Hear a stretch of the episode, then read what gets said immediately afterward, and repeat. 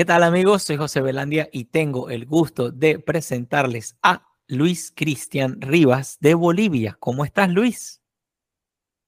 Hola José, ¿cómo estás? Un saludo a la amable audiencia. Qué bueno, eh, pues Luis es parte de aquí de los invitados de Librepreneur, una vez que pude entrevistar a Lorena, una amiga que tenemos en común, y bueno, me, me, me pudo facilitar la forma de dar contigo y veo que pues entre otras cosas le dedicas a la empresarialidad, te gusta mucho el tema del, mercado, de la libre empresa, te resuenas mucho con las ideas de la libertad y sinceramente yo encuentro interesante Bolivia. No sé mucho de Bolivia, he escuchado cosas interesantes, conocí un par de amigos de, de Bolivia y las cosas que le escuchaba me parecen interesantes de, del país, bueno, de la cultura, del momento histórico que han venido atravesando y bueno, sin mucho más eh, rodeo, cuéntanos un poco de tu historia y a qué te dedicas actualmente. Gracias, José. Eh, bueno, yo me llamo Luis Cristian Rivas Salazar. Eh, durante mi época universitaria estudió Derecho en la Universidad, Pública, Universidad Mayor de San Simón, y paralelamente mi madre me dio la oportunidad de escoger otra carrera. Tal vez me veía muy flojo por ahí, me veía descansando, durmiendo, y me decía, ¿por qué no estudias otra cosa? Y me animó a estudiar otra carrera. Estudié filosofía y letras sí, en la Universidad Católica. Wow. Y sí, sí. Y bueno, me gustó esa carrera porque, bueno, me, me gusta leer, me gusta eh, un poco eh, la cuestión abstracta también. Y me sirvió mucho estudiar filosofía y letras porque, bueno, pues fue un, un, una licenciatura muy interesante, conocer muchos autores, conocer el pensamiento, argumentos, etcétera. Y además, no solamente leer, sino también aprender a escribir un poco, ¿no? Y eso, y eso me gustó, me formó muy bien, creo. Y bueno, pues después de eso, después de estudiar Derecho y Filosofía, me dediqué a, ser abogado y tuve la oportunidad de escribir, tengo una columna en un periódico que se llama Los Tiempos de Cochabamba en Bolivia, y desde el 2006 vengo escribiendo mi columna que se llama Libertaria. Ya para el 2006, mis estudios en Derecho y en Filosofía, conocí a varios autores que ya me dieron una pauta por dónde yo quería ir y por dónde quería eh, avanzar en el pensamiento, ¿no? Y ya con mi columna en los tiempos se me han abierto otras puertas en otros periódicos. También mi columna sale en el Día de Santa Cruz, el diario de la Paz, el diario es tal vez el periódico más antiguo que tenemos hoy en día en funcionamiento en Bolivia. Y bueno, también tengo columnas que salen en el Instituto Independiente, en Voces Libres. Este Instituto Independiente está a cargo de Gabriel Gazabe y de otras personas. Es, es un, un portal completamente liberal. Y bueno, ahí vamos difundiendo lo que son las ideas liberales, ¿no? y actualmente pues me desempeño como abogado.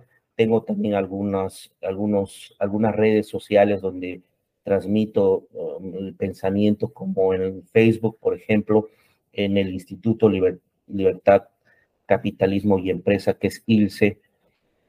También difundo eh, estas ideas y de algún tiempo atrás he entendido lo que es la tecnología blockchain e ingresado a lo que es Bitcoin, ¿no? Y parte de ahí también estoy en un movimiento boliviano que es el, eh, la comunidad Bitcoin Bolivia. Y quiero resaltar esto porque pues Bolivia junto a otros cinco países en el mundo es uno de los países que de alguna manera, alguna normativa, prohíbe el uso del Bitcoin, ¿no? Y eso evidentemente me ha hecho llevar a estudiarlo más para ver si es compatible o no con el liberalismo y obviamente es algo muy interesante que he estado últimamente explotando en una beta intelectual muy, muy fructífera hasta ahora, ¿no? Y eso me lleva a pensar también que es una beta nueva mm, que nos puede llevar a otros estudios más serios, etcétera, ¿no? Y va por ahí todo lo que significa un poco a grandes pasos lo que ha sido mi, mi, trayectoria también en algún momento he dado clases en la universidad. Y bueno, pues eso es algo que te podría más o menos decir, José, de lo que significa eh, mi trayectoria, ¿no? Que bueno, me parece muy interesante y sobre todo el hecho de ser abogado y tener, he, entrevistado varias, de hecho, varios amigos míos que he, tenido la suerte de entrevistar acá, eh, tienen una, en fin, en esto de buscar el derecho y de, ejercerlo, porque, bueno, digo, tener una pasión por el derecho y estudiarlo y profundizar en él, a la par que ejercerlo, eh, it takes something, o sea, como es, necesita algo, toma algo de ti hacerlo, ¿no? Practicar el derecho con cierta coherencia, no, no, no, por, no, solo firmar papeles y, cumplir con, con, con, ciertas cuotas de trabajo por ahí, a la par que veo eh, que muchas personas del derecho se interesan por las ideas de la libertad. Y me has mencionado que estudiando te, encontraste con algunos autores que te bueno, te llamaron la atención y te marcaron más o menos la pauta. ¿Puedes comentarnos un poquito más cómo fue específicamente ese encuentro con las ideas de la libertad y cómo te ha ayudado en tus decisiones, no solo como profesional, sino también como persona? Sí, ha sido muy interesante porque yo como estaba estudiando derecho en una universidad pública, tenía muchas, eh, mucha carga de lo que significa el marxismo y el socialismo. Eso es algo muy, muy cotidiano en la universidad pública porque son centros de adoctrinamiento socialista. Eso no podemos negarlo, por lo menos en Bolivia y yo creo que también en otras partes y en otras universidades de Latinoamérica. Eh, incluso en economía política, que era una materia, era pues estudiar en lo que es el marxismo, ¿no? Sociología jurídica, esas materias, introducción al derecho, siempre había un componente de estudio de Marx y de conocer cuáles eran sus ideas, materialismo histórico, etcétera. Pero el haber entrado a filosofía, uno podría decir que tal vez ahí eh, reforzaba esas ideas, que sí, sea, es Marx, es muy importante, por lo menos en la filosofía, eh, latinoamericana y su influencia en, los pensadores latinoamericanos, pero en una materia que se llamaba filosofía contemporánea, un jesuita, el padre de Ardichón, que era eh, filósofo y teólogo, eh, presenta un, un, filósofo que se llama Karl Popper, un mm. filósofo austriaco, que, bueno, pues mm, cuando empiezo a estudiar a Karl Popper, me doy cuenta que eh, es algo que, que va conmigo. En ese momento de, mi juventud veo y digo, estas ideas de Popper están muy interesantes. Tomo a Popper como una referencia desde ese momento porque empiezo a, leer por cuenta propia sus libros. Gracias a Dios en esa biblioteca de la católica tenían sus libros, empezando a leer La sociedad abierta y sus enemigos, la miseria del historicismo, En busca de un mundo mejor, que son libros donde él propone un liberalismo clásico, un liberalismo eh, democrático, la democracia liberal, en base a, argumentos filosóficos. En la sociedad abierta y sus enemigos refuta no solamente algunas ideas de Platón, de Hegel, sino también del propio Marx, ¿no? Entonces, ahí es donde me doy eh, cuenta de que yo puedo debatir, puedo argumentar, puedo discutir ideas, no solamente en la universidad, en la católica, sino también llevar esas ideas a mis aulas, a, las aulas de derecho. Y obviamente los líderes estudiantiles eran trotskistas, marxistas, los docentes así, y empieza una situación de debate. Y obviamente eh, leía a Popper para hablar, para discutir, para hacer academia, ¿no? Lo que los griegos hacían, argumentar y contraargumentar. Y había una situación así que en filosofía un docente eh, nos dice, hemos, nos sentamos aquí en esta aula, ¿para qué? Para debatir, quiero que debatan, discutamos, nos decía, empezamos a discutir, para eso hemos venido, empecemos a argumentar. Yo les voy a decir algo y ustedes me dicen qué opinan, argumenten. Y yo hacía eso. Y él era de una posición muy posmoderna, muy mm. relativista, le gustaba ese tipo de filósofos. Y yo tenía una posición del racionalismo crítico de Popper eh, en una situación eh, de lo que significa argumentar en torno a las ideas de epistemología, filosofía de la ciencia, es decir, que existe la razón, pero también existe lo que es la crítica, ¿no? El contraargumento, refutación. Y entonces discutíamos y al final de, de, la materia resulta que salgo reprobado porque, ¿por qué? Porque he discutido mucho con el docente. y mis amigos que nunca han hablado, mis amigos que nunca hablaban y nada, tenían notas de eh, sobre 100, tenían notas de 55, 60, es decir, que no ponía notas muy buenas el docente, pero fue así, fue el único docente que me aplazó, pero fue por debatir, fue por discutir, fue lo que él decía, yo, yo dije, qué bien, qué súper esta clase, qué excelente, pero no, no, algunas veces, algunas veces no conviene, no conviene eh, discutir o debatir con el docente. Y obviamente eso, por ejemplo, eh, Max Weber en, el, en su libro El político y el científico menciona y dice Max Weber que el docente no debe hablar de política en las clases. ¿Por qué? Porque no está como en la plaza. En la plaza tú a cualquiera puedes discutirle a tu nivel, pero tú cuando estás en el aula, cuando hablas de política, tienes cierta superioridad, ¿no? Sobre los, los estudiantes, entonces hay miedo, no va a haber una argumentación, no va a haber contrapunteo, nada, ¿no? Entonces, eso pienso que ha pasado conmigo y obviamente eh, fue algo que también me llamó mucho la atención.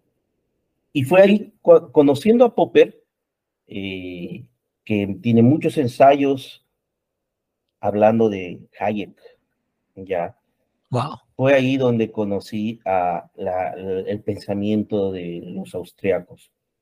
Eh, incluso Popper menciona que Hayek le ha abierto mucho la mente en el sentido de cómo es la lógica de la investigación científica en las ciencias sociales, ¿ya? Mm. Algo que siempre investigó Popper, la lógica de la investigación científica, pero en las ciencias exactas, en las ciencias duras que se llaman, ¿no? Pero eh, Popper reconoce y dice, Hayek me abierto la mente en cuestión de las ciencias sociales que no tienen eh, el, mismo material de investigación que las ciencias exactas, porque las ciencias sociales son más complejas. Y es verdad, porque tú puedes hacer experimentos científicos de ciencias naturales agarrando eh, ratones, cuyes, etcétera, y, empezar a sacar eh, teorías, hipótesis y refutar esas teorías, porque ahí están tus, tus objetos de investigación. Pero, ¿qué pasa en las ciencias sociales? los experimentos no se pueden realizar así con todos los humanos y ponerles en cajas, ¿no? Y mm. tratarlos como ratones de laboratorio. Es, es mm. complejo hacer experimentos. Y cuando haces experimentos, salen cosas como el marxismo, el socialismo, miseria, y, y, eso es lo que le llama mucho la atención a Popper, y eso le debe a Hayek, el individualismo metodológico, ¿no? Eh, eso es lo que le debe y, y le reconoce en un mundo mejor, y también en su autobiografía eh, de Popper. Y ahí es donde conozco a Hayek y empiezo a leer a Hayek. Y con Hayek ya vienen todos los austriacos, Mises, etc. Y fue ahí donde refuerzo esa parte, porque eh, al final de cuentas Popper también con su eh, liberalismo democrático, para muchos tiende a ser un poco socialdemócrata. Sí. Pero de todas maneras, Popper es, una, es un referente grande del liberalismo. ¿no? y es austriaco también, y es austriaco, es decir, que ha estado en, el mismo círculo intelectual que, que los austriacos. Entonces, es ese, es ese mi primera entrada en lo que es eh, el liberalismo, ¿no? las ideas del liberalismo, gracias a la Facultad de Filosofía, que luego ha servido en mi vida, sí, porque en, algún momento, influido por estas ideas, hemos hecho emprendimiento en, en alguna parte de mi vida, Hemos tenido una empresa, sí, eh, que se llamaba No era automatización, junto a un amigo ingeniero. Y este amigo ingeniero, pues lo que hacía él y yo le apoyaba era em, todo lo que significa automatización industrial, todo lo que son máquinas, todo lo que son eh, componentes de eh, máquinas industriales. Y nosotros importábamos y hacíamos el servicio de mantenimiento de ese tipo de, eh, máquinas industriales y pues ahí conocí varios artefactos eh, y me gustó mucho a, partir de ahí lo que significa la tecnología, ¿ya? Porque nos encargábamos de aparatos como PLCs que son programadores lógicos de computadora, es programación, programación y automatizar todo lo que es el proceso productivo industrial. Y eso me gustó mucho, estuvimos ahí eh, por mucho tiempo, pero por cuestiones eh, tal vez de administración, etcétera, no nos fue muy bien. Pude rescatar un poco lo que es el capital y ahí dije, tal vez este nicho me gusta, el nicho de la tecnología, y investigué un poco más el año 2016-2017 y encontré en esta situación de tecnología y desarrollo, de automatización, algunos artículos de, de lo que era blockchain y Bitcoin, y ahí es donde también entré y conocí lo que es capitalismo, mercado, porque uno lee pues teoría, ¿no? Uno lee la teoría y dice, qué, qué interesante el mercado, la oferta y la demanda, ver lo que dice eh, todos los teóricos del mercado, pero otra cosa es cuando tú ya empiezas a ingresar a lo que es el mercado con algún tipo de actividad, capital, y empiezas a ver que sí, pues el mercado es algo muy interesante, como puedes entrar comprando en precios bajos eh, y puedes venderlo en, altos precios, puedes sacar ganancias, utilidades, ¿no? Profits, pero también puedes perderlo, ¿no? Puedes perder tu dinero. Exacto. Y eh, sí, entonces empiezas una onda de que cómo se hace el trading, los análisis técnicos, análisis fundamentales. Y empiezas a ver, empiezas a ver las cosas a color. y empiezas a entender al mercado pero no desde la teoría que eh, la teoría es muy coherente, ¿no? Es obvio que la oferta y la demanda, ¿no? Y, mientras más oferta tengas, puedes estar eh, resolviendo algunos problemas que te da el mercado. Interesante en teoría, ¿no? Y eso sirve muy bien para muchos docentes y profesores.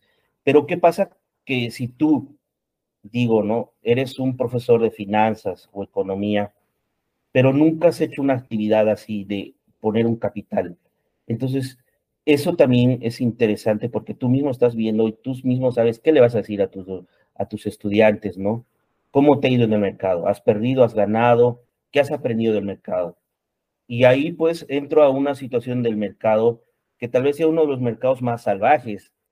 Es el mercado de las criptomonedas, ¿no? que es un mercado muy salvaje. Es por eso tal vez muchos le tienen miedo y es una situación de la volatilidad del mercado, ¿no?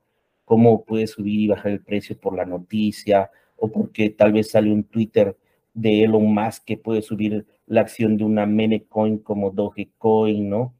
Y ese tipo de cosas que mucha gente está ahí para ganar y gana, pero también hay mucha gente que entra y pierde, ¿no? Pierde porque entra en un precio muy alto, etc. Entonces ahí también entro en una situación que me apasiona, que es el capitalismo y el mercado, el mercado puro y duro, el mercado que, que puede ser manipulado por las ballenas. Y encontramos grandes cosas y, y betas hermosas y maravillosas que nos apasionan de lo que es el mercado, ¿no? El mercado realista, el mercado de la vida real, exactamente. Y, sí, sí. Y sabes que em, veo, eh, bueno, qué interesante, como retomando un poquito lo que mencionaste de que conociste a Hayek leyendo a Popper. Eh, ¿En ese momento existía el Internet? Pregunto. Sí, sí, te, estoy hablando del año, eh, yo estaba en la universidad del 2000, del 2000, del año 2000 al 2006 más o menos. Bueno, en 2006 ya salgo, sí, ya existía el Internet, sí. Eh, Tiene mucho mérito. que, era muy rudimentario. Sí, por eso. tardaba mucho, tardaba mucho en cargar todas las páginas y eran pocas, eran pocos los buscadores, los correos eh, Hotmail todavía, Gmail, estoy hablando de estas épocas que eh, evidentemente todavía eh, las cosas tuvieron que buscarlas en la biblioteca, con libros en forma impresa, ¿no? Hoy en día los libros de Hayek y de Popper lo puedes encontrar en forma digital y eso es algo grandioso para el liberalismo, ¿no? Eso es algo interesante, pero eh, antes sí, incluso te, comento que en esa biblioteca de la católica habían libros de Hayek. Y eso era lo más interesante. Sí, yo me sentía muy eh, muy afortunado tal vez de haber encontrado a Popper y a Hayek y encontrar libros de Popper y Hayek en una biblioteca en una ciudad que es Cochabamba. Sí, sí, sí. Entonces, obviamente ya con el pasar del tiempo, eh, las investigaciones que hacía em, me hace, va con el desarrollo de Internet también, ¿no? Porque cuando encuentro a, la tecnología blockchain en el año 2016, 17, eh, claro, también ya estamos en una, un momento de más desarrollo del Internet, de las páginas y todo. Y claro, ahora ya no hay duda de que estamos entrando en la web 3 todavía, ¿no? Lo que es eh, inteligencia artificial y bueno, esto cada seis meses está cambiando el mundo. Es tan apasionante también que exista todos estos cambios tecnológicos. Eh, hay criptomonedas que están vinculadas con lo que es eh, la inteligencia artificial, la tecnología, el streaming, y que son proyectos muy interesantes también, que van anclados con la tecnología y que es algo que pues en Bolivia está muy, muy precario porque, porque hay un miedo, sabes que hay mm. un miedo en Bolivia por una ley que es, ni siquiera es ley, es una resolución de directorio de un, del Banco Central, que de alguna manera eh, dice que los bancos, el sistema financiero en Bolivia, está prohibido de que las personas compren, vendan eh, criptoactivos utilizando el sistema del banco. Es decir, tú no mm. puedes utilizar las plataformas del banco para comprar y vender criptomonedas. Pero en la realidad, ¿qué, ¿qué pasa, José? La gente está comprando y vendiendo criptomonedas, especialmente Bitcoin, obviamente, utilizando plataformas del banco, pero no ponen en la suma que está, eh, que estoy comprando Bitcoin, estoy comprando criptomonedas. No pueden poner eso porque inmediatamente lo que está pasando es que te congelan o te quieren embargar tu cuenta.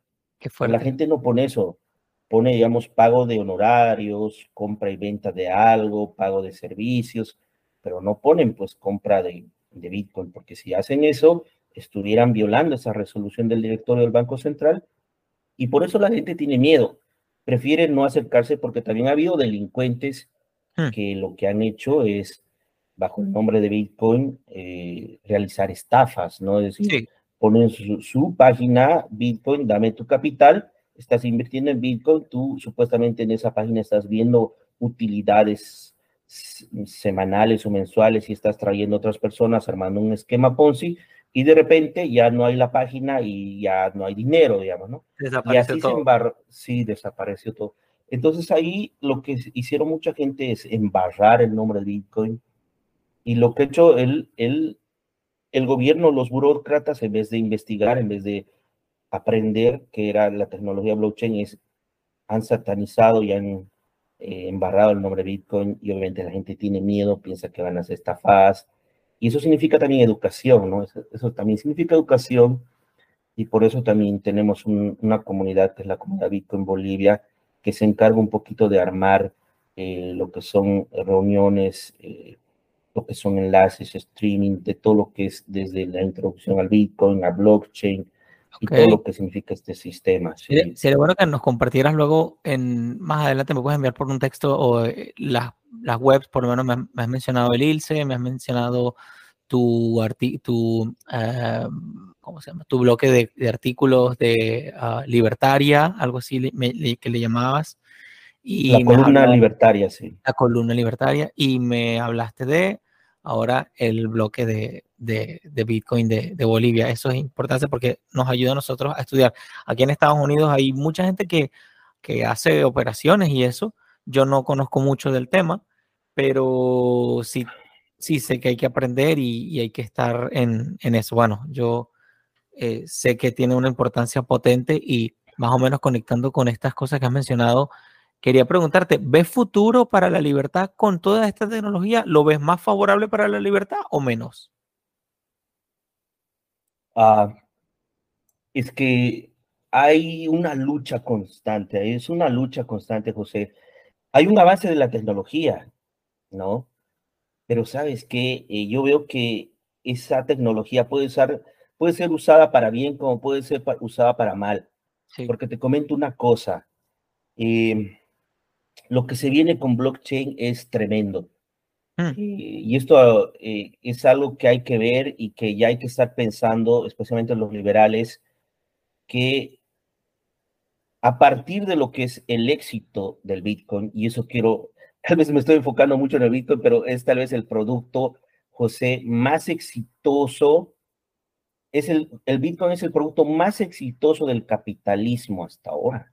Wow. Porque desde su creación, desde el 2008 al 2009, desde que valía centavos de dólar un Bitcoin. Qué eh, tristeza que no Sí, centavos. ¿Por qué? A veces uno diría, ¿por qué, no, ¿por qué no nos inventamos la máquina de volver al pasado y volvemos al 2009, 2010, donde cada Bitcoin valía centavos, aunque sea un dólar? ¿no? Entonces, eh, y se produce este, este, esta tecnología, Satoshi Nakamoto nos entrega el Bitcoin. ¿Y qué pasa desde ahí? Que vale centavos de dólar, vale un dólar el Bitcoin. A partir de ahí la gente entiende que el Estado también tiene que separarse del dinero. Mm. ¿Sí? Muchos ah, ah, liberales han luchado por muchas cosas que el Estado debe separarse, la educación, el Estado debe separarse de la salud, debe haber privatización de los servicios, etcétera. Pero ha habido también pensadores, Hayek, en su libro La desnacionalización del dinero, te dice que el dinero también debe competir en el mercado. Sí. ¿Por qué los estados deben cerrar las fronteras a otras monedas? ¿Por qué las monedas no compiten también? El dinero no compite en esa situación de oferta y demanda. ¿Por qué? Porque hay una nacionalización del dinero. ¿Sí? Pero dejemos en libertad también eso y que haya competencia, dice Hayek. En alguna entrevista que tenemos ahí en nuestra página del ILCE, Hayek menciona y dice, tal vez en el futuro la gente encuentre un artilugio. Mm. Un artilugio es una forma de esquivar algo, ¿no? Esquivar algo contra esa imposición del Estado sobre el dinero. Y ese artilugio, un profeta. creo yo, que es el Bitcoin. Sí, sí. Es bien interesante volver a leer o ver esas entrevistas, es decir, ese artilugio para salir de esa situación de la nacionalización del dinero, tal vez sea el dinero privado. Y ahí está. Y también hay un, un, un video donde está Milton Friedman, que también lo tenemos en nuestra página, eh, donde Milton Friedman se preocupa y dice, ¿cómo salir de, de esa situación opresora del Estado con los impuestos en las transferencias de mercaderías? Y él dice, tal vez sea bueno el e-cash. Y está mm. hablando de una moneda encriptada.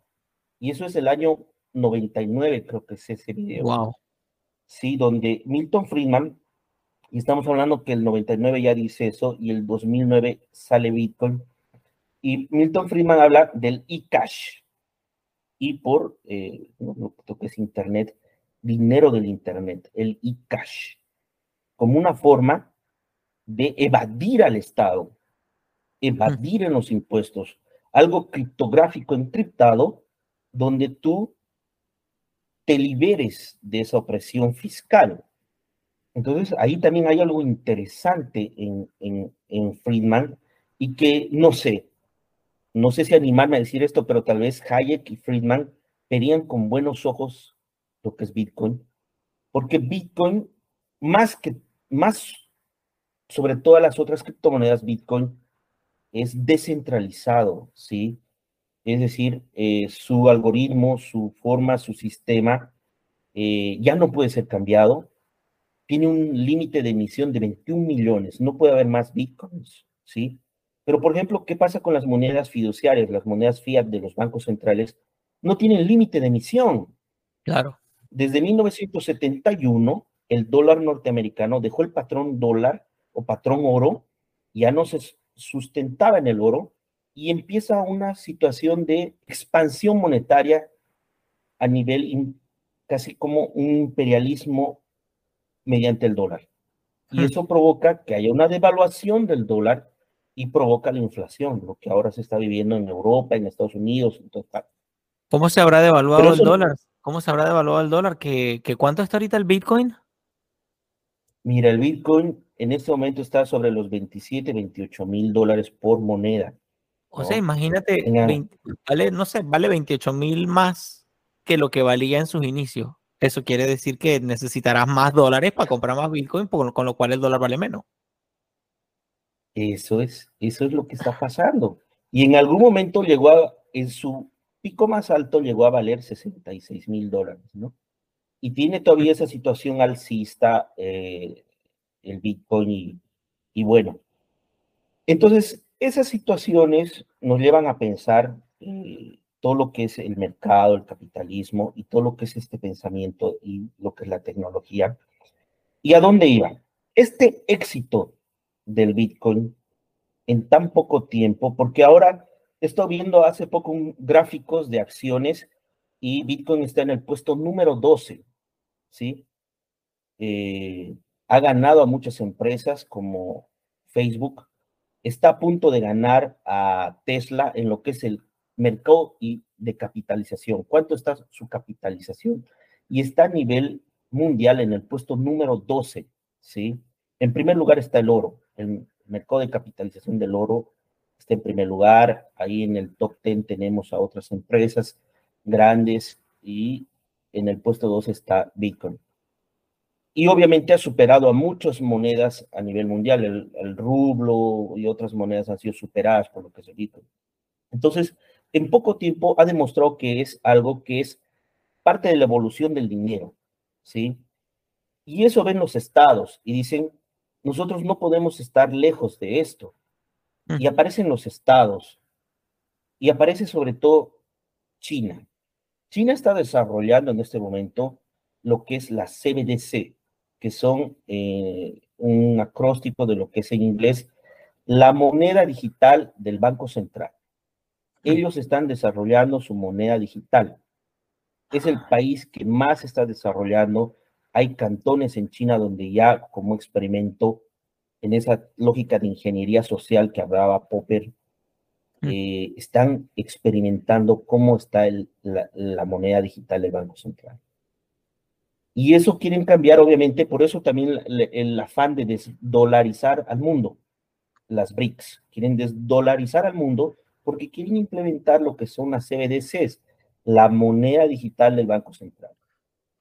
Y eso es a partir de este éxito y a dónde está apuntando el mundo a digitalizar todas las transacciones. Mm. Y eso pasa en, en, Europa, pasa en Estados Unidos, donde el cash, el efectivo, ya no cuenta. Todas las transacciones son en moneda digital. ¿sí? Pero obviamente un país tiene que adelantarse a todo eso. Ya el mundo no puede estar manejando billetes y billetes de dólares y China está viendo que lo mejor podría ser su moneda digital, el yuan digital. Y es a donde estamos yendo. Estados que van a poner sus monedas digitales del Banco Central, pero ojo, esas monedas del Banco Central son fácilmente yo creo, que controladas y vigiladas. Yo creo, yo creo que una vez que ellos entren en este plan digital, lo más probable es que ya sea como una apertura a la competencia digital. Yo creo que va a ser peor para ellos. O sea, en el long run, en el largo plazo, porque claro, ellos quieren dominar los sistemas, ser el dueño de esto, el que regula esto, el que la ley y tal, pero sabemos que detrás de cada regulación se abre un mercado negro, entonces ya no sé, yo no tengo ni idea de cuántos eh, activos, criptoactivos existen ahorita, no sé, mundialmente, pero, pero cuanto más hay, más se diluye la moneda, la moneda oficial. No sé si, no sé si estoy en lo correcto o no sé si lo que digo tiene sentido. Es que lo que pasa es que si ahora la impresora mágica, la impresora mágica que yo le llamo al Banco Central, el Banco Central tiene una impresora mágica que saca dinero mágico en todos los países. Tú no sabes cuánto está emitiendo, cuánto está circulando, porque ya se ha perdido la cuenta de eso. Imagínate si eso pasa con la impresora mágica, ¿qué pasaría si fuera dinero digital? Uf, Ya no podrías establecer cuánto es el límite, cuánto. Simplemente van a apretar botones, van a programar y van a salir, va a salir el dinero digital. Pero ojo, este dinero digital es diferente al, al, al efectivo, ¿sí? En Suiza hay un movimiento liberal que está pidiendo que se haga una votación para que el efectivo no desaparezca, porque el efectivo te da cierto grado de privacidad. ¿sí? Tú puedes hacer transacciones, por ejemplo, ir a comprarte, no sé, unos cigarrillos, alcohol o contratar una, una prostituta y nadie se va a enterar si es en efectivo. Pero, ¿qué pasaría si eso fuera digital? Si va a ser digital, van a conocer todos tus movimientos, a quiénes has dado dinero, de quiénes recibes, y obviamente, como en la China, puede haber control incluso de que si tú eres, no eres partidario del gobierno o eres una persona peligrosa políticamente hablando, opositor, podrían embargar y confiscar tu dinero. Y no solo eso, hay el plan de que el dinero tenga límite en el tiempo, límite de eh, gasto. Es decir, que tú no puedes acumular dinero. Tú tienes límite en el dinero de gastarlo en, no sé, un año. Y si no lo gastas, bueno, pues se expira ese dinero digital. A ese nivel se podría estar llegando con las CBDCs. Es decir, mm. es un dinero digital centralizado porque va a haber un partido, una organización, va a haber un político que va a decirte o va a controlar y va a vigilar, controlar y vigilar a quién estás financiando, de quién estás recibiendo dinero, en qué estás gastando y en cuánto tiempo estás gastando.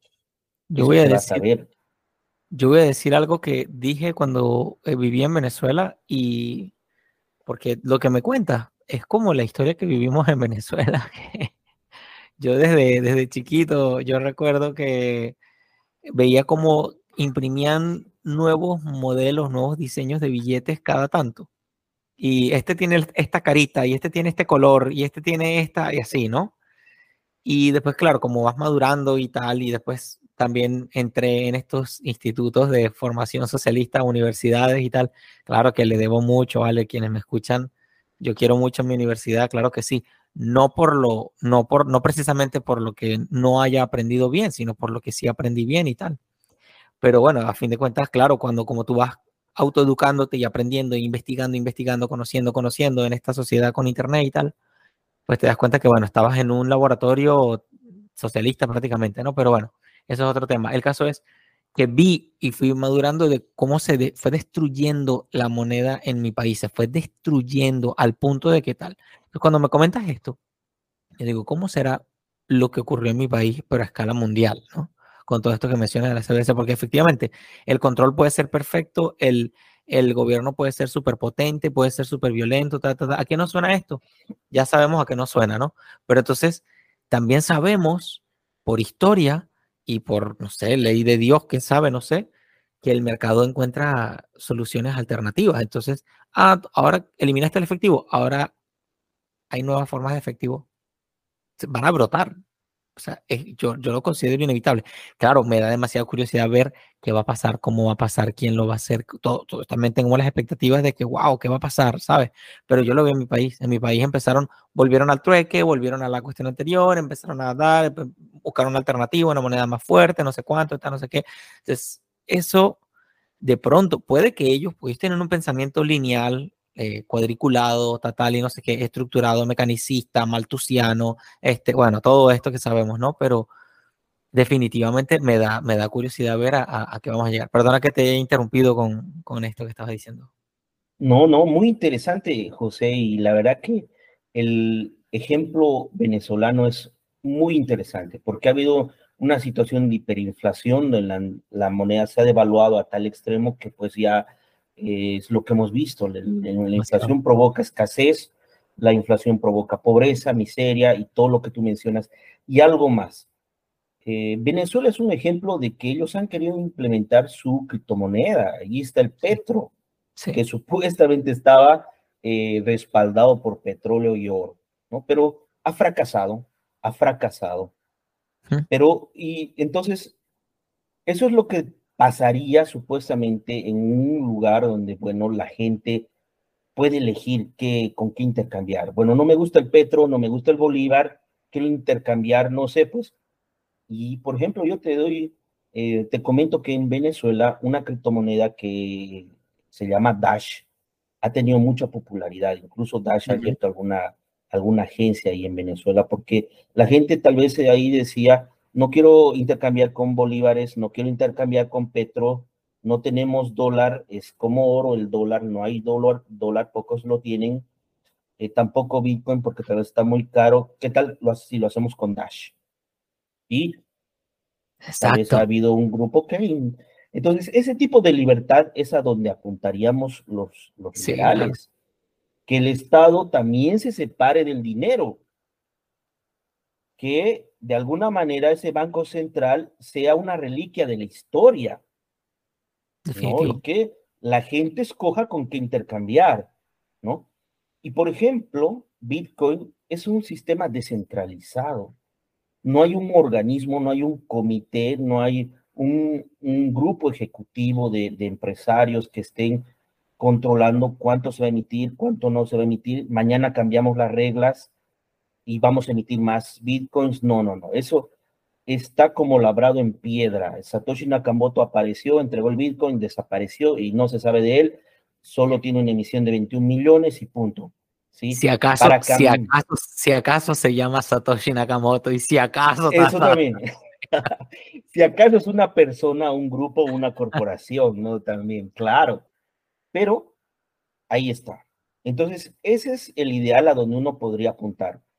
Una moneda que tenga límite de emisión, descentralizada y que pueda ser escogida libre y voluntariamente. No que te impongan, ¿no? No que te impongan. Entonces, por ejemplo, ahí encontramos una beta muy interesante de liberalismo en el Bitcoin, porque también hasta ahora, desde mi, desde mi punto de vista, sería lo más perfecto, lo que más se acercaría, no lo más perfecto, lo que más se acerca a la perfección en propiedad privada. Me encanta. Tú el Bitcoin lo tienes en tu wallet. Tú el Bitcoin tienes las claves, las semillas y las guardas en tu mente. Solamente con un acto de violencia y coacción podrían quitarte esos Bitcoins, ¿sí? O hackearte tal vez. Sí. Pero luego podría ser algo tan de propiedad privada y tan personal y privado que superaría, por ejemplo, a, tener bienes inmuebles porque en algún momento el Estado, por cualquier motivo, el populacho podría embargarte, podría expropiar, podría eh, quitarte tu empresa, podría quitarte tu bien inmueble, etcétera. Lo mismo tu oro, podrían robarte, confiscarte, si está incluso en el banco, en algún depósito, podrían confiscarte, saquear eso, etcétera. Entonces, en cuestión de propiedad privada, tal vez está siendo más perfecto esa situación del Bitcoin. Y obviamente es algo que eh, está sujeto a un mercado, su precio está sujeto al mercado puro y duro de oferta y demanda, de especulación, de todo lo que podría ser un mercado salvaje, volatilidad y todo. Y es algo que, que, que está muy interesante dentro de lo que es el estudio del capitalismo, lo que es el mercado, etcétera. Y algo que debe conocer la gente. Y me parece, por ejemplo, muy interesante, José, el asunto del Salvador. Quiero poner al Salvador como un experimento. Mm. Siempre hablamos así de experimento y de ingeniería social. Veamos en poco tiempo cómo le va al Salvador, porque El Salvador, muy bien, tiene un presidente y eso es, ha sido analizado, discutido por los liberales. Autoritarios, sí. Tiene medidas autoritarias, sí viola algunos derechos humanos, sí. Eh, no es muy apegado a la democracia, sí. Pero algo que no le podemos negar es su ley, ley Bitcoin, ¿sí? Desde que El Salvador el año pasado eh, declara al Bitcoin como una moneda de curso legal en El Salvador, mm. libre de impuestos, wow. Eh, de uso, ah, tal como el colón salvadoreño, es decir, eh, al mismo estatus legal, ¿no? Hace que El Salvador pueda recibir empresas. Hoy día estaba leyendo que Strike, que es Strike es una empresa que realiza micro, micropagos, microcréditos y que eh, su fundador Jack ah, Mallers era fundador de, de, Twitter, parte de Twitter, Jack Mallers. Dejó Twitter y luego eh, apareció Elon Musk. Jack Mallers está a cargo de Strike. Strike se encarga de pagos y de microcréditos. Strike decidió trasladarse al Salvador para encargarse de microcréditos y micropagos en Bitcoin. Mm. ¿Por qué? Porque en El Salvador tiene cero, cero impuestos a todo lo que es tecnología. Hace poco también ha salido una ley de criptoactivos y ley de excepción, exenciones tributarias a todo lo que es tecnología y ciencia. Algo que es positivo porque está atrayendo a empresas tecnológicas y va a hacer que Bitcoin, eh, incluso se dice que va a haber una Bitcoin City, ¿no? Entonces va, va, va a traer a los Bitcoiners del mundo bitcoiners del mundo, vengan aquí a gastar sus satoshis. Se está preparando camareros, se está preparando a taxistas, se está preparando a todos los que son del rublo, telero para recibir eh, satoshis, que son las bitcoins, ¿no? Entonces es, es algo importante. Un país que es subdesarrollado, un país que ahora tiene ciertos niveles de seguridad, porque obviamente si estás trayendo a turistas, tienes que controlar la criminalidad. Todo empezó por ahí, sí. Sí o no, es decir, tú estás trayendo a gente que va a venir a dejar sus, sus satoshis, sus bitcoins, van a venir a invertir, van a traer sus empresas, a sus ejecutivos, a sus familias. Entonces tienes que controlar la criminalidad y tienes que dar a ese inversor seguridad jurídica. Y obviamente la intención, porque eh, Bukele está siendo asesorado por bitcoiners, entre ellos, por ejemplo, está Max, Max Kaiser y otros más, eh, que eh, están diciéndole qué puede hacer, cómo puede atraer a esos bitcoiners del mundo. Y se está viendo que hay un aumento grande en lo que es el turismo, que es la industria hotelera, la industria del turismo, y es algo positivo para El Salvador. Y vamos a ver, vamos a ver cómo va ese asunto, vamos a ver si hay un desarrollo, si hay un progreso, si hay una prosperidad en El Salvador, que es como nuestro experimento, para ver si eso se puede eh, Repetir, replicar, ¿no? Sí. En Bolivia, un país pobre. no, y muchos, muchos van a, muchos van a seguir eso y definitivamente me hace reflexionar que cuando la gente está ocupada, pues no le queda tiempo tampoco para, andar haciendo cosas malas por ahí, digamos, ¿sabes? O sea, desde luego una actividad grande, la gente compitiendo, que si el comercio, que si el taxi, que si el hotel, que si venga para acá, mm. de verdad que se van quedando sin tiempo para hacer otras cosas, como, como ya lo hemos visto. Ahora, continuando un poco en la línea de ideas, eh, que veníamos trayendo. Em, bueno, quedan un par de preguntitas. Eh, hemos hablado bastante de emprendimiento, de Bitcoin, de capitalismo, de, hemos hablado de, de la libertad, hemos mencionado autores, cosas importantes acá. Y eh, cómo pudieras definir en pocas palabras la importancia del emprendimiento desde una perspectiva en que, cómo pudieras conectar el emprendimiento. hay personas, la gente tiene diversidad de ideas sobre lo que es el emprendimiento, pero en esencia es hacer cosas para comerciar y salir adelante y bueno, darle la vuelta, darle un giro a tu vida dentro del comercio, dentro del mercado. Este, ¿Será que eso conecta con la libertad? ¿En, qué, en qué medida? ¿Qué, ¿Qué, opinas tú, Luis? El emprendimiento es, como tú dices, hacer cosas bien, bien buena definición yo diría, el emprendimiento es acción humana. Hmm. Siguiendo ¿no? a nuestros sí, Mises, acción humana. Es decir, es acción. Emprendimiento es no quedarte con los brazos cruzados. Hmm. Emprendimiento es salir afuera, hacer algo, acción, como tú bien lo dices, José. Y obviamente yo aumentaría también algo. Emprendimiento es supervivencia. Emprendimiento es instinto de supervivencia. Los grandes emprendedores, no solamente eh, en lo que es economía, en lo que es la batalla, en lo que es la defensa, estaban activados por ese instinto de supervivencia. Me encanta. Si hoy no salgo a hacer algo, no voy a comer.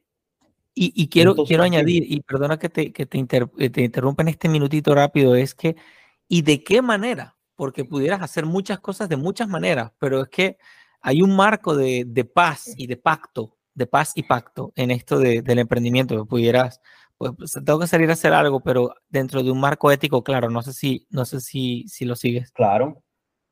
Sí, sí, obviamente. Tengo que salir a hacer algo, pero, por ejemplo, en el comercio, como bien decía Friedman, cuando hay comercio hay paz. Cuando hay comercio hay amistad.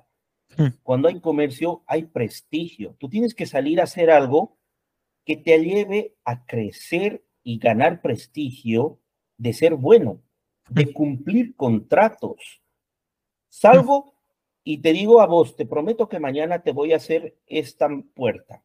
Muy bien, te pago por adelantado pero tú al día siguiente no apareces. ¿Qué está pasando? Entonces, vale. no ganas prestigio. Fulanito no cumple. Pero si tú sales a hacer algo y le dices, mañana tienes tu puerta, tal como hemos quedado, recibes un pago y le entregas la puerta, esa persona te va a recomendar a otro. Y va a decir, el trabajo que hace fulanito es excelente, es buen precio, competitivo, excelente. Entonces, eso también, supervivencia, significa mantener algo en el tiempo, construir algo desde abajo y crecer, ¿no? Mm, y eso obviamente es, es, muy interesante porque es supervivencia, porque estamos hablando de que en algún momento el hombre tuvo que construir su flecha, tuvo que construir su hacha, ¿para qué? Para cazar, o tuvo que construir el asadón para cultivar. Y eso, por ejemplo, muchas veces es frenado por barreras del Estado. ¿Qué pasa en Bolivia? Y tal vez pasa en otros países, pero Bolivia y Argentina en especial son infiernos fiscales. Hmm. Hay índices, por ejemplo, el índice eh, Paying Taxes Index, que es del Banco Mundial y de la PBC, que es una empresa grande de auditoría, que sitúan a Argentina y a Bolivia entre el del ranking de 187 países en los cuatro últimos puestos, porque son infiernos fiscales donde tienes un gran esfuerzo de hacer empresa. ¿Por qué? Porque eh, puede haber bloqueos, paros, manifestaciones, violencia, etcétera, y tú a pesar de eso tienes que salir a trabajar y de paso te cobran 25% de utilidades. 25% de utilidades que te ven, el Estado prácticamente es más grande que un socio que puedas tener está ganando, te quita el 25% de la torta. Eso no es justo ni correcto. Y no hay retroceso. fiscal. Y, no hay retroceso, porque hay algo que, he estado analizando. Eh, eh, menos, o sea, ya por los hechos lo vemos, ¿no? O sea, los impuestos no tienden a disminuir, tienden a crecer. Las ayudas no tienden a disminuir, tienden a crecer. Ayudas con A minúscula, este, todo en A minúscula, todo en minúscula. Eh, que las ayudas terminan saliendo más caras que el gobierno, que, el mercado resolvería más rápido y barato, este, y bueno, y con más precisión también. Y mm, tú me, comentas que trabajas con el ILSE, que si no me equivoco era el Instituto de Libertades y Capitalismo y Empresarialidad. Sí, el ILSE es el Instituto Libertad, Capitalismo y Empresa. Por ejemplo, con el ILCE tenemos eh, algunas actividades, somos un grupo reducido, somos cinco personas que estamos llevando adelante una iniciativa legislativa que se llama el Día del Contribuyente. Porque si vivimos en un infierno fiscal, tenemos que reconocer que quien aporta esos tributos es un héroe. Es un héroe que sale todos los días y que destina parte de su ganancia para, que, es, es, que, eh, y claro, no es una invención nuestra, porque el Día del Contribuyente existe, existe el Día del Contribuyente en los países anglosajones, que destinan un día al año para que ese contribuyente no pague impuestos. Y eso obviamente es una especie de empoderamiento, es un empoderamiento legal y económico, ¿no? Tú, contribuyente, date tu puesto frente al burócrata ese burócrata que, está tratando de extorsionarte, que está tratándote con violencia, te debe su impuesto y su sueldo gracias a ti. Entonces mereces tu día del contribuyente. Y estamos tratando de impulsar. Y en el gobierno dicen, no, no nos bastan 364 días, queremos ese día también. claro, no, y te comento que tenemos amigos eh, diputados, opositores, que les hemos convencido que llevan, lleven adelante este Día del Contribuyente, pero ellos no pueden eh, convencer a sus amigos opositores de que es algo que debe, de, que es algo positivo, porque todos pagamos tributos cuando estamos comprando gasolina, medicamentos, aunque no tengas tu NIT, tu registro de contribuyente, estás pagando impuestos. Entonces, todos somos contribuyentes de alguna manera. Pero esos amigos opositores no les convences de que sí hay un héroe hay, o hay una víctima del infierno fiscal y no quieren llevar adelante esa propuesta. ¿Puedes imaginar? Entonces, en los mismos opositores en Bolivia no hay ideas liberales. En los mismos opositores hay, hay un gen socialista, estatista, que dice, ¿de qué va a vivir el Estado? Te dicen. Pero ¿cómo? Si vas a eliminar impuestos, ¿cómo vamos a pagar la salud? ¿Cómo vamos a pagar la educación? Pero tú les dices, ¿qué salud y qué educación te da el Estado? ¿Es de calidad? Tú, cuando estás mal, prefieres ir a un hospital privado, no vas al servicio público porque te puedes morir, no hay ni equipos ni infraestructura médica. Veo, muy, no entienden. Veo, muy valioso y no, no sé, este, probablemente es una apreciación que tengo o porque estoy muy conectado en estas cosas, en la libertad y esto, pero veo que cada vez es más eh, común conversar sobre estos temas. Ya no es el debate como que ha, ido dejando de ser este, qué gobierno es mejor, ¿no? O sea, de alguna manera, no, no lo sé. Eh, porque mira, mira, por todos lados hay canales, por todos lados hay Reels, hay Instagram, hay Facebook, por todos lados hay chats, hay Telegrams, por eh, vemos eh, una proliferación de, de, personas con inquietudes de, de, esto de la libertad. Y fíjate la diferencia, ¿eh? porque por lo menos en Venezuela hubo un, momento mm, oscuro, oscuro, oscuro, en el que toda la oposición era, no, que nosotros tenemos que salir de este gobierno de manera pacífica, no podemos pelear, todo tiene que ser así pacífico y tal, y no sé qué. Todavía, todavía eso está así. Y entonces, claro, los pocos que hemos eh, ido un poco más allá, no solo debatirnos en qué gobierno es mejor, sino si es la libertad o la ausencia de ella, lo que realmente importa, eh, pues sufrimos, hemos sufrido presente, pasado y futuro. Tú te vas de, tu país y tantos los problemas como las, las glorias y los problemas te van a perseguir de alguna manera. Em, desde luego, hay personas muy interesantes, muy buenas, muy importantes allá en Venezuela, pero definitivamente el, sistema o la estructura está plagada de, bueno, de, personas de actores y de personas que confunden mucho a la sociedad allá. Y, mm, pero bueno, valoro mucho, aplauso, aplaudo mucho que, o sea, por el tono, por la forma en que me hablas, me parece que, que definitivamente el tema de la libertad se conversa o estás en un entorno en el que lo conversas a menudo y es punto de conversación, es punto de discusión y sobre todo porque eres abogado, porque Claro que hay abogados muy importantes allá en Venezuela, son pocos, ¿ah? creo quizás los cuento con las manos, creo que he entrevistado a tres de ellos, algo así, este, pero pues no sé, me parece que, que, allá en Bolivia pues también hay, esperanza en ese sentido. Eh, sí, hay esperanza porque lo que está pasando es que las nuevas generaciones de jóvenes, eh, influidas sobre todo por el YouTube y las redes sociales como TikTok, han empezado a ver algunos segmentos, ¿sí? Porque yo puedo decirles, por favor, lean el libro La sociedad abierta y sus enemigos. Obviamente es difícil que a alguien no le gusta leer, que lo lea. Y yo le voy a decir, por favor, lea Popper, lea Hayek, lea Mises. Por lo menos el 90% no va a ir a la biblioteca, va a buscarlo por internet. Sí, y obviamente, por ejemplo, La acción humana, un libro denso en y obviamente grueso y, y serio, ¿no? Necesita cierta, cierta especialidad y conocimiento. No va a ser digerido por las masas. Pues, ¿qué pasa ahí? ¿Cómo acercarnos a las masas? Y eso es algún trabajo que lo ha hecho bien la izquierda. El socialismo ha trabajado bien en la, en ese aspecto porque van a lo cultural.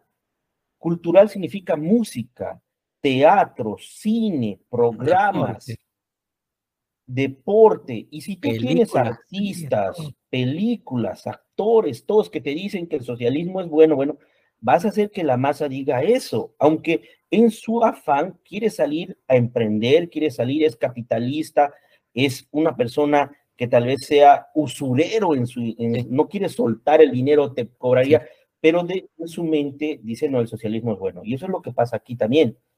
Eh, hay, una, hay un grupo que se llama los Aymaras, pero los Aymaras son bien capitalistas, informales. No les interesa registrarse en el Estado con el NID, con registro tributario, pero ¿cómo comercian? Son grandes contrabandistas. El contrabando, tú sabes que es, un, es el comercio. Pero para la gente estatista es, es, es, algo malo el contrabando, pero es comercio. Los aymaras son gente que se dedica al comercio, trae como hormiguitas, llevan y traen mercaderías, están en los mercados desde las 4 de la mañana abriendo sus negocios, sus puestos comerciales. No existe feriados, no existe sábados, no existe domingos. Y su lógica de eh, redes es el compadre, el padrino, entonces hay una situación bien interesante en ellos que los lleva a ser prósperos. Hoy en día son gente próspera que está ganando y que construye sus casas a su estilo.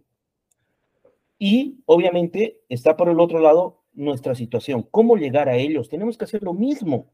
Buscar canales, redes, reels, eh, TikTok, mensajes de uno, tres minutos. No hacerlo tan denso también, ¿no? Y eso eh, aporta tener artistas y los, los jóvenes eh, se están ubicando en grandes grupos y están avanzando en, ese, en esa situación de ideas gracias a difusores. Por ejemplo, es muy cercano a nosotros Javier Milei. Y mucha gente ha conocido en Argentina y en Bolivia, te comento, entre los jóvenes es muy popular Javier Milei por la forma de hablar, por la forma de expresarse, entonces eh, sus videos son compartidos, eh, su forma de ser, entonces eh, está avanzando mucho en ese aspecto en, los jóvenes y hay una gran esperanza de liberales, grupos como Estudiantes por la Libertad que atraen, que llaman la atención a los jóvenes y obviamente ese despertar se debe pues a las redes sociales también, ¿no? Es más fácil acceder a videos, a, audios, a, libros digitales que pueden ayudar a ese joven a tener argumentos contra su propio docente, contra su propio docente que quiere aplazarlo porque debate y no está de acuerdo y que tal vez el Che Guevara es lo mejor, Marx es lo último en la economía o Keynes, etcétera, ¿no? Entonces, ese joven necesita argumentos, necesita un análisis para poder eh, ir a la, a, la, a la, lucha de las ideas, ¿no? Y eso me parece un poco positivo, está creciendo en Bolivia también, como tú dices, a todo en Latinoamérica tenemos canales, tenemos referentes eh, que son muy populares y que crecen y que es algo bueno y positivo. Sí. Me encanta, sí, de acuerdo. Y eh, son medios, son instrumentos, es lo que hablábamos en un momento, de que la tecnología puede ser súper utilizada a nuestro favor. A mí me parece que cuanto más se eh, expande la tecnología a, todos los niveles, horizontalmente, verticalmente. Este, tenemos que quizá la tarea de nosotros va por esta línea porque eh, aportamos quizá esas ideas, esos intangibles a que la gente sea creativa, o no, no, aportamos nosotros mismos, estamos en una lucha de creatividad, de ver cómo aprovecho esta tecnología para esto, cómo aprovecho, para cómo aprovecho, cómo aprovecho, cómo aprovecho en, esta eh, difusión de las ideas de la libertad, de la libertad misma. Hemos corrido por todas las preguntas, fíjate, ya me contaste, nos contaste cómo es tu historia y tal, nos contaste tu encuentro con la libertad, hemos hablado de emprendimiento, hemos hablado de cuáles son más o menos los retos de la empresarialidad y la libertad en Bolivia, cómo hemos visto también ejemplos por ahí en América Latina que son atractivos para nosotros y bueno, un poco de cómo hablarle de emprendimiento y libertad a nuestra gente, bueno, apoyándonos mucho en, en la tecnología, en las redes, en todo esto y, e ir de menos a más, porque de pronto alguna frase, alguna línea te llamó mucho la atención de ese libro de, de Karl Popper y dijiste, oh, ya va, un momentico, ¿dónde apareció esto? Ya va, y, tal. y entonces empezaste a excavar un poco, así fue mi encuentro con, con Ancho Basto. Yo estaba estudiando emprendimiento, haciendo un curso con Google España y entonces tal, empecé, y de pronto empezaron a surgir cosas en mi feed de YouTube y tal, y el algoritmo me fue presentando cosas de libertad, y apareció Ancho Bastos, apareció Gloria Álvarez de pronto, y después Bastos, y así, así, así, así, así, bueno, no he parado de, de aprender, bueno, por supuesto, luego vinieron las lecturas, un poquito más en serio todo y tal, y profundizando en conceptos, porque el nivel, el, el la amplitud de ideas, conceptos, estructuras, paradigmas es muy amplio, y también todos tienen una contraparte por ahí de corte zurdo, que uno ha tenido que hacer, hacerse un detox intelectual después de años de adoctrinamiento en, en, bueno, en todos estos sistemas y tal. Hay una pregunta de Lorena Gutiérrez. Yo tengo una práctica que hago en, el, en, en este programa, que es preguntarle a la persona. Eh, Ancho Basto no le hice ninguna pregunta porque estaba ultra justo de tiempo. No, o sea, hicimos la entrevista en 45 minutos exactos. Y wow, bueno, me, me, me, me costó mucho, pero lo hicimos súper bien, ¿no? Entonces, esta, pregunta la hace Lorena Gutiérrez y luego le harás una pregunta al siguiente entrevistado. Pero esta pregunta no sabía que ibas a hacer tú el next, el próximo. Eh, y es el siguiente, es la siguiente pregunta. ¿Cuál es la motivación personal que tienes para defender las ideas de la libertad? ¿Qué esperas obtener con este trabajo? Es pregunta de Lorena. Es muy interesante. Tal vez en algún momento eh, algunas personas, eh, como algún momento tú también dijiste, queremos dejar algún legado, ¿no? Estamos sembrando una semillita y tal vez no lo veamos o lo veamos, pero quisiéramos realmente un cambio. Sí. Eh, yo por lo menos eh, con el ILCE y, y también con el, la comunidad Bitcoin en Bolivia quiero cambios. Obviamente no puedes cambiar todo, todo, toda la sociedad, pero tal vez algo, una, un aporte decir, esto hice, esto dejé, este legado eh, es gracias a un esfuerzo pequeño, grande que he realizado. En el caso del ILCE estamos eh, proponiendo esa iniciativa legislativa que es eh, el Día del Contribuyente. Y en el caso de la comunidad Bitcoin en Bolivia queremos la abrogación y derogación de esa normativa que prohíbe el Bitcoin en Bolivia. Interesante. Entonces, son pequeñas cosas pequeñas propuestas que pueden aportar en algo a la sociedad, pueden hacer, pueden generar en que alguien reflexione sobre el Día del Contribuyente, o pueden ayudar a que la gente pueda intercambiar la moneda de su preferencia. Entonces son, eh, y que alguien diga, tal vez el ILSE lo hizo, o alguien le diga a mi hijo, si es que alguna vez tengo, porque hasta ahora no, no, no formó familia, que diga, no, ah, tú eres eh, hijo de Luis Cristian, él hizo esto.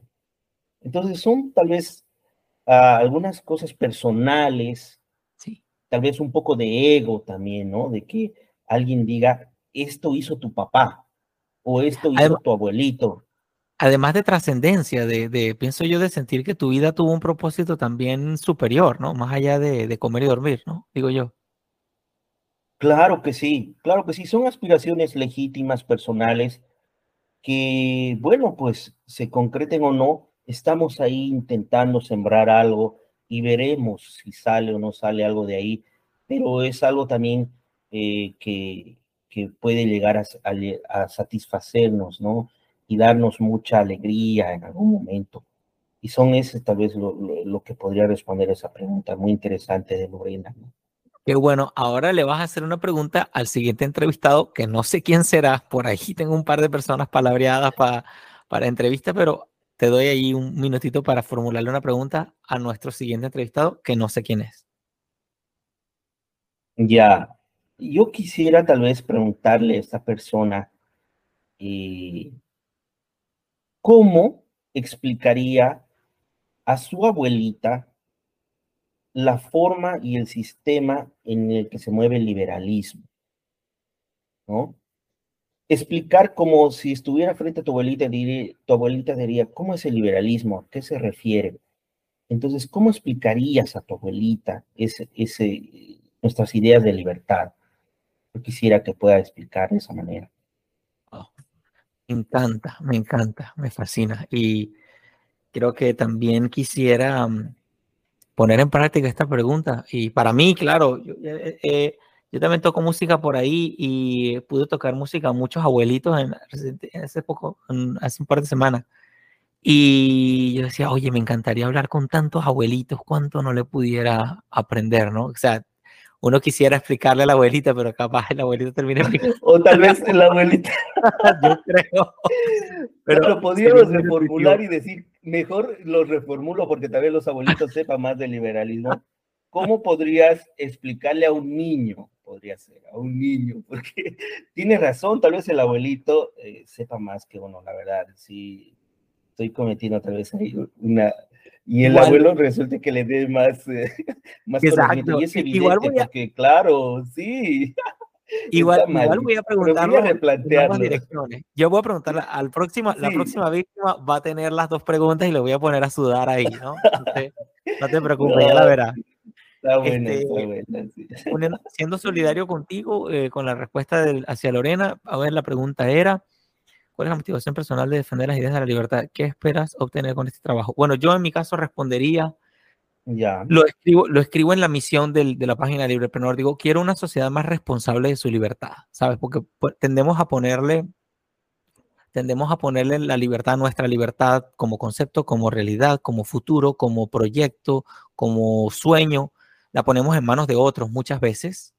Este, bueno, no, yo espero que mi político me defienda, yo espero que esto, esto, esto, yo espero, espero, espero, espero, espero, espero, espero y tal, ¿no? Este, salvo en el caso de la fe, que las personas que, bueno, tenemos fe y todo eso, tenemos una, una dirección en ese sentido, pero eso sería tema de otro debate.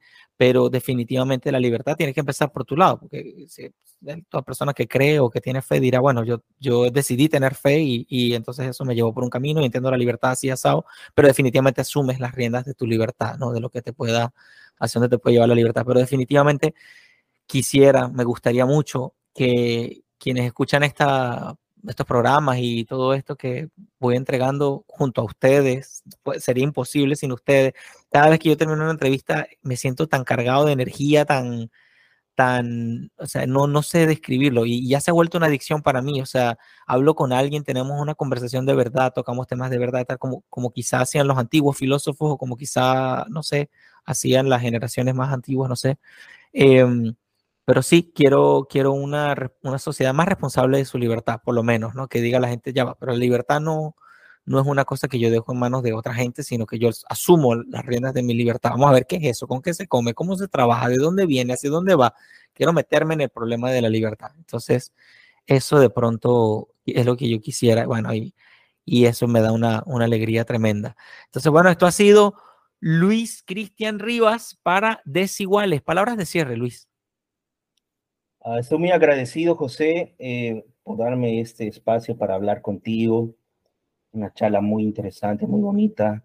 Igualmente saludar a todas las personas que nos van a ver eh, y que, bueno, pues eh, comparten nuestras ideas y si no, comparten nuestras ideas, reflexionar, reflexionar, argumentar, poner posiciones siempre racionales, ¿no? Esa es, es la lógica del avance al conocimiento intentar refutar, intentar argumentar.